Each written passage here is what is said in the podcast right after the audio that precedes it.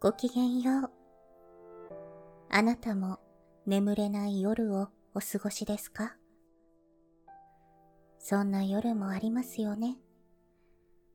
よければ一緒に物語の旅へ出かけてみませんか？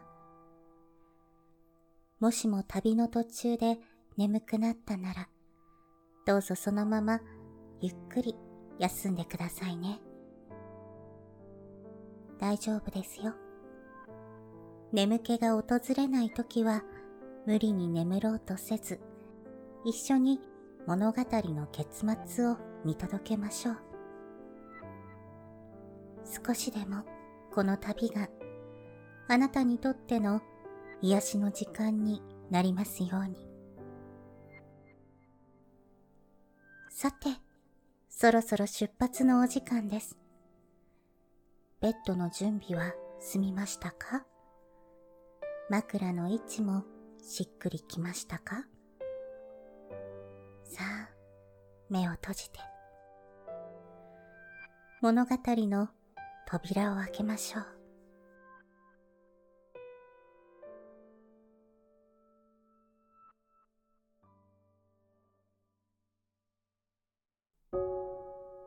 本日のお話は、宮沢賢治作、猫の事務所というお話です。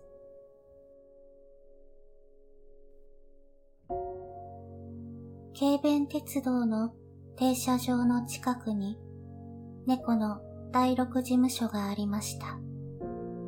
ここは主に猫の歴史と地理を調べるところでした。初期は皆短い黒のシュスの服を着て、それに大変みんなに尊敬されましたから、何かの都合で初期をやめるものがあると、そこらの若い猫は、どれもどれもみんなその後へ入りたがってバタバタしました。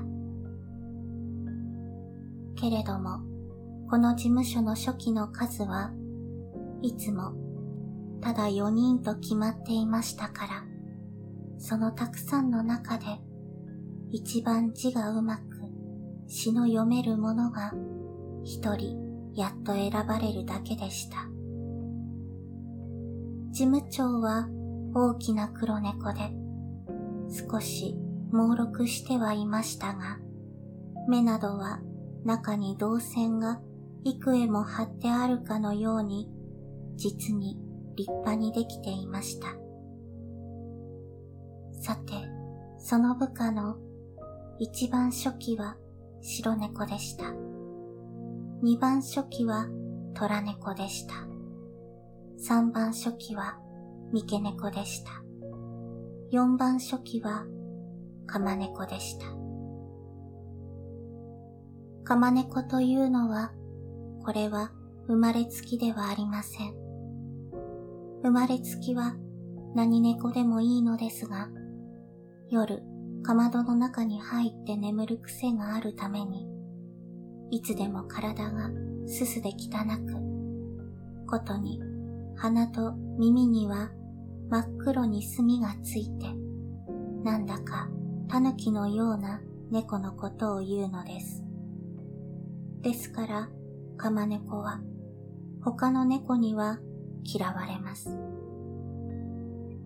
けれどもこの事務所では、なんせ事務長が黒猫なもんですから、このカマ猫も当たり前ならいくら勉強ができても、とても初期なんかになれないはずのを40人の中から選び出されたのです。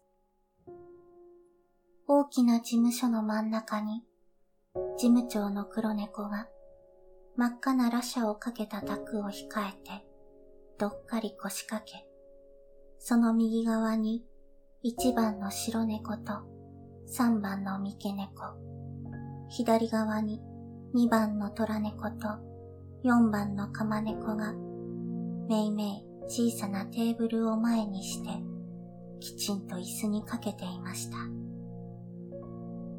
ところで猫にチリだの歴史だの何になるかと言いますと、まあこんな風です。事務所の扉をコツコツ叩くものがあります。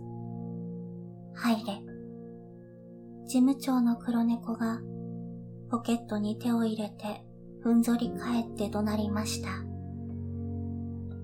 四人の初期は下を向いて忙しそうに正面を調べています。贅沢猫が入ってきました。何の用だ？事務長が言います。わしはヒョウガネズミを食いにベーリング地方へ行きたいのだが、どこらが一番いいだろう？う。ん、一番初期、ヒョウガネズミの産地を言え。一番初期は青い表紙の大きな帳面を開いて答えました。ウステラゴメナ、ノバスカイヤ、草川流域であります。事務長は贅沢猫に言いました。ウステラゴメナ、ノバ、なんと言ったかな。ノバスカイヤ。一番初期と贅沢猫が一緒に言いました。そう、ノバスカイヤ。それから何？ふさ川。また、贅沢猫が一番初期と一緒に行ったので、事務長は少し決まり悪そうでした。そうそう、ふさ川。まあ、あそこらがいいだろうな。で、旅行についての注意はどんなものだろう？うん、二番初期、ベーリング地方旅行の注意を述べよ。は、二番初期は自分の帳面を送りました。夏猫は全然旅行に適せず。するとどういうわけか、この時みんなが釜猫の方をじろっと見ました。冬猫もまた最新の注意を要す。函館付近、馬肉にて釣られる危険あり。特に黒猫は十分に猫なることを表示しつつ旅行するにひれば、王王黒狐と五人せられ、本気にて追跡されることあり。よし、今の通りだ。貴殿は我が輩のように黒猫ではないから、まあ大した心配はあるまい。函館で馬肉を警戒するぐらいのところだ。そう。で、向こうでの有力者はどんなものだろう。三番初期、ベーリング地方有力者の名称を挙げよ。はい。えーと、ベーリング地方と、はい。トバスキー、ゲンゾスキー、2名であります。トバスキーとゲンゾスキーというのはどういう奴らかな。4番初期、トバスキーとゲンゾスキーについて体力を述べよ。はい。4番初期のカマネコは、もう大原母のトバスキーとゲンゾスキーとのところに短い手を一本ずつ入れて待っていました。そこで事務長も贅沢猫も大変感服したらしいのでした。ところが他の三人の初期はいかにも馬鹿にしたように横目で見て、へっと笑っていました。カマネコは一生懸命帳面を読み上げました。トバスキー州長、特防あり。眼光経験たるも、物を言うこと少しく遅し。ゲンゾスキー財産家。物を言うこと少しく遅けれども、眼光経験たり。いや、それでわかりました。ありがとう。贅沢猫は出て行きました。こんな具合で、猫にはまあ便利なものでした。ところが、今のお話からちょうど半年ばかり経った時、とうとうこの第六事務所が廃止になってしまいました。というわけは、もう皆さんもお気づきでしょうが、4番初期の釜猫は、上の方の3人の初期からひどく憎まれていましたし、ことに3番初期の三毛猫は、この釜猫の仕事を自分がやってみたくてたまらなくなったのです。釜猫はなんとかみんなによく思われようといろいろ工夫をしましたが、どうも帰っていけませんでした。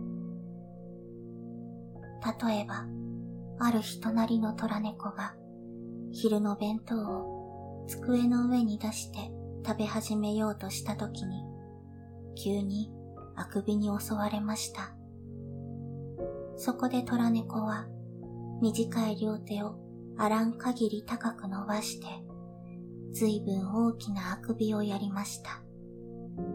これは猫仲間では目上の人にも無礼なことでも何でもなく、人ならばまず髭でもひねるぐらいのところですから、それは構いませんけれども、いけないことは足を踏ん張ったためにテーブルが少し坂になって、弁当箱がスルスルっと滑って、とうとうガタッと事務長の前の床に落ちてしまったのです。それはデコボコではありましたが、アルミニウムでできていましたから、大丈夫、壊れませんでした。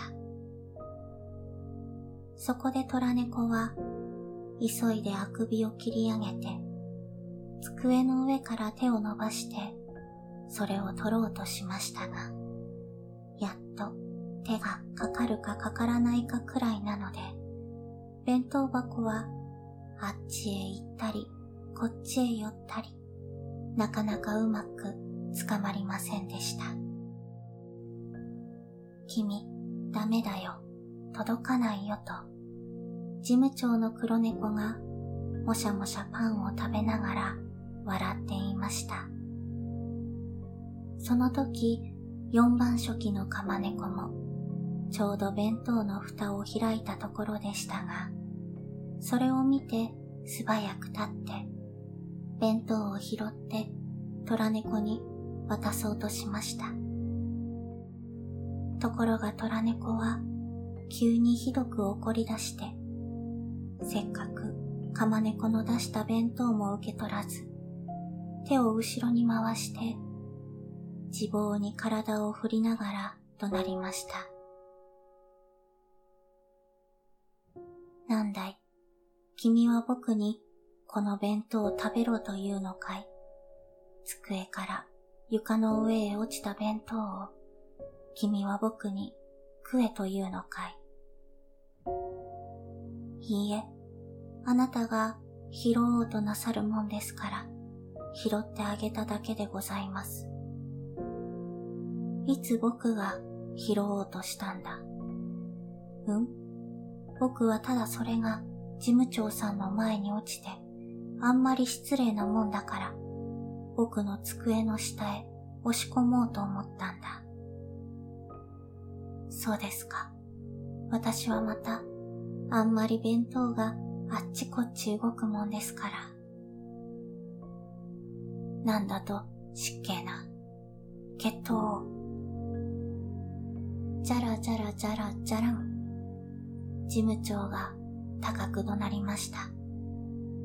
これは血糖をしろと言ってしまわせないためにわざと邪魔をしたのです。いや、喧嘩するのはよしたまえ。かまねこくんも虎猫くんに食べさせようと言うんで拾ったんじゃなかろう。それから今朝言うのを忘れたが、虎猫くんは月給が10銭上がったよ。虎猫ははじめは怖い顔をして、それでも頭を下げて聞いていましたが、とうとう喜んで笑い出しました。どうもお騒がせいたしましてお申し訳ございません。それから隣の釜猫をじろっと見て腰掛けました。皆さん、僕は釜猫に同情します。それからまた五六日経って、ちょうどこれに似たことが起こったのです。こんなことがたびたび起こるわけは、一つは猫どもの武将なたちと、もう一つは猫の前足、すなわち手があんまり短いためです。今度は向こうの三番初期の三毛猫が朝仕事を始める前に筆がポロポロ転がってとうとう床に落ちました。三毛猫はすぐ立てばいいの？を骨押しにして早速前に虎猫のやった通り両手を机越しに伸ばしてそれを拾い上げようとしました。今度もやっぱり届きません。三毛猫はことに背が低かったので、だんだん乗り出して、とうとう足が腰掛けから離れてしまいました。釜猫は拾ってやろうかやるまいか、この前のこともありますので、しばらくためらって目をパチパチさせていましたが、とうとう見るに見かねて立ち上がりました。ところがちょうどこの時に、三毛猫はあんまり乗り出しすぎてガタンとひっくり返って、ひどく頭をついて机から落ちました。それがだいぶひどい音でしたから、事務長の黒猫もびっくりして立ち上がって、後ろの棚から着付けのアンモニア水の瓶を取りました。ところが、三毛猫はすぐ起き上がって、感触紛れに、いきなり、釜猫、貴様はよくも僕を押しのめしたなと怒鳴りました。今度はしかし、事務長がすぐ三毛猫をなだめました。いや、三毛くん、それは君の間違いだよ。釜猫くんは好意でちょっと立っただけだ。君に触りも何もしない。しかしまあ、こんな小さなことは何でもありゃしないじゃないか。さあ、えーと、三トンタンの転居届と。ええ事務長はさっさと仕事にかかりました。そこで三毛猫も仕方なく仕事にかかり始めましたが、やっぱりたびたび怖い目をして釜猫を見ていました。こんな具合ですから、釜猫は実に辛いのでした。釜猫は当たり前の猫になろうと何べん窓の外に寝てみましたが、どうしても夜中に寒くてくしゃみが出てたまらないので、やっぱり仕方なく釜の中に入るのでした。なぜそんなに寒くなるかというのに、皮が薄いためで、なぜ皮が薄いかというのに、それは土曜に生まれたからです。やっぱり僕が悪いんだ、仕方ないなと、釜猫は考えて、涙をまん丸な目いっぱいに溜めました。けれども、事務長さんがあんなに親切にしてくださる。それに、釜猫仲間のみんながあんなに僕の事務所にいるのを名誉に思って喜ぶのだ。どんなに辛くても僕はやめないぞ。きっとこらえるぞと釜猫は泣きながら握り拳を握りました。ところがその事務長も当てにならなくなりました。それは猫なんていうものは賢いようで馬鹿なものです。ある時、カマネコは運悪く風邪をひいて足の付け根を碗のように晴らし、どうしても歩けませんでしたから、とうとう一日休んでしまいました。カマネコのもがきようと言ったらありません。泣いて泣いて泣きました。納屋の小さな窓から差し込んでくる黄色な光を眺めながら、一日一杯、一日一杯目をこすって泣いていました。その間に事務所ではこういう風でした。はてな、今日は釜猫くんがまだ来んね。遅いねと、事務長が仕事の絶え間に言いました。なあに、海岸へでも遊びに行ったんでしょう。白猫が言いました。いいや、どこかの宴会にでも呼ばれて行ったろう。虎猫が言いました。今日どこかに宴会があるか。事務長はびっくりして尋ねました。猫の宴会に自分の呼ばれないものなどあるはずはないと思ったのです。何でも北の方で開校式があるとか言いましたよ。そうか。黒猫は黙って考え込みました。どうして、どうしてカマネコは？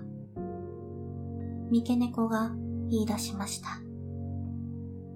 この頃はあちこちへ呼ばれているよ。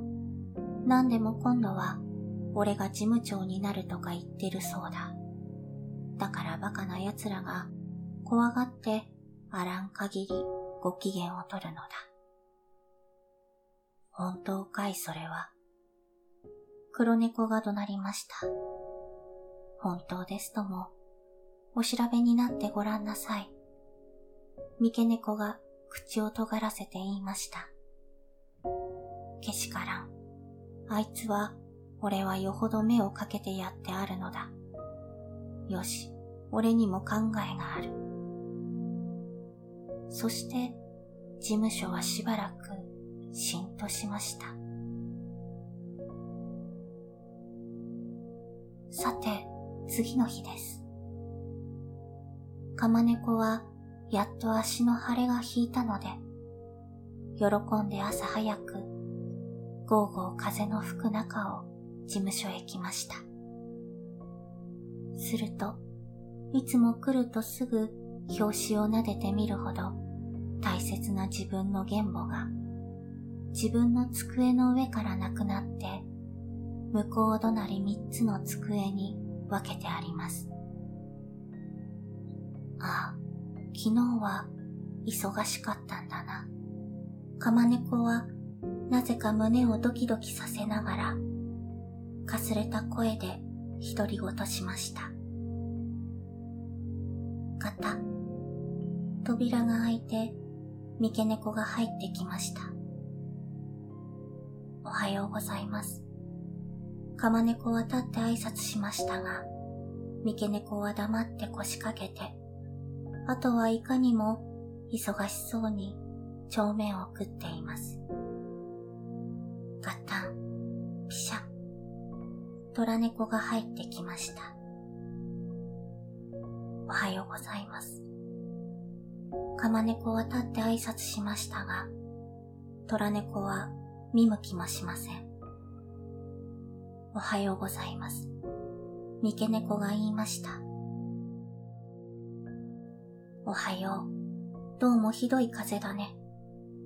虎猫もすぐ正面を繰り始めました。ガタ、ピシャン。白猫が入ってきました。おはようございます。虎猫と三毛猫が一緒に挨拶しました。いや、おはよう。ひどい風だね。白猫も忙しそうに仕事にかかりました。その時カマネコは力なく立って黙ってお辞儀をしましたが、白猫はまるで知らないふりをしています。ガタン、ピシャリ。ふぅ、ずいぶんひどい風だね。事務長の黒猫が入ってきました。おはようございます。三人は素早く立ってお辞儀をしました。釜猫もぼんやり立って下を向いたままお辞儀をしました。まるで暴風だね。ええ。黒猫は釜猫を見ないでこう言いながら、もうすぐ仕事を始めました。さあ、今日は昨日の続きのアンモニアックの兄弟を調べて回答しなければならん。二番初期アンモニアック兄弟の中で南極へ行ったのは誰だ？仕事が始まりました。カマネコは黙ってうつむいていました。言語がないのです。それを何とか言いたくっても、もう声が出ませんでした。パン・ポラリスであります。虎猫が答えました。よろしい。パンポラリスを小術せよと黒猫が言います。ああ、これは僕の仕事だ。玄母、玄母と。カマネコはまるで泣くように思いました。パン、ポラリス、南極探検の木と、八つぶ島沖にて死亡。意外は水槽せらる。一番初期の白猫が、カマネコの原母で読んでいます。カマネコはもう悲しくて悲しくて、頬のあたりが酸っぱくなり、そこらがキーンとなったりするのをじっとこらえてうつむいておりました。事務所の中はだんだん忙しく湯のようになって仕事はずんずん進みました。みんなほんの時々ちらっとこっちを見るだけで、ただ一言も言いません。そしてお昼になりました。カマネコは持ってきた弁当も食べず、じっと膝に手を置いてうつむいておりました。とうとう昼過ぎの一時から、カマネコはしくしく泣き始めました。そして晩方まで3時間ほど泣いたりやめたりまた泣き出したりしたのです。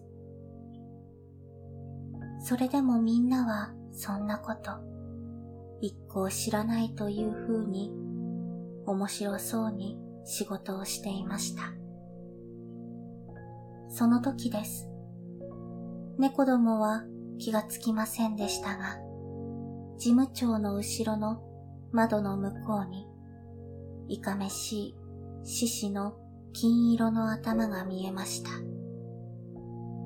獅子は不審そうにしばらく中を見ていましたが、いきなり戸口を叩いて入ってきました。猫どもの驚きようと言ったらありません。うろうろうろうろそこらを歩き回るだけです。カマネコだけが泣くのをやめて、まっすぐに立ちました。獅子が大きなしっかりした声で言いました。お前たちは何をしているか。そんなことで、地理も歴史も言った話でない。やめてしまえ。えい、解散を命ずる。こうして事務所は廃止になりました。僕は半分獅子に同感です。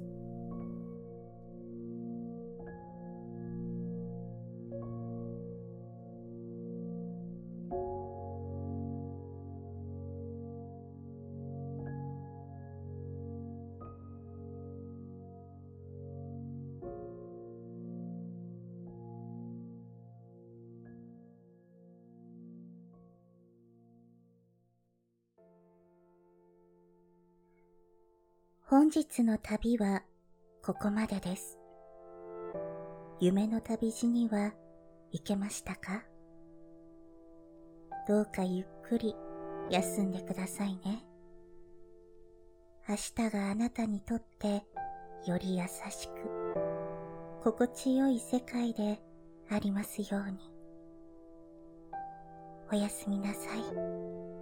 良い夢を。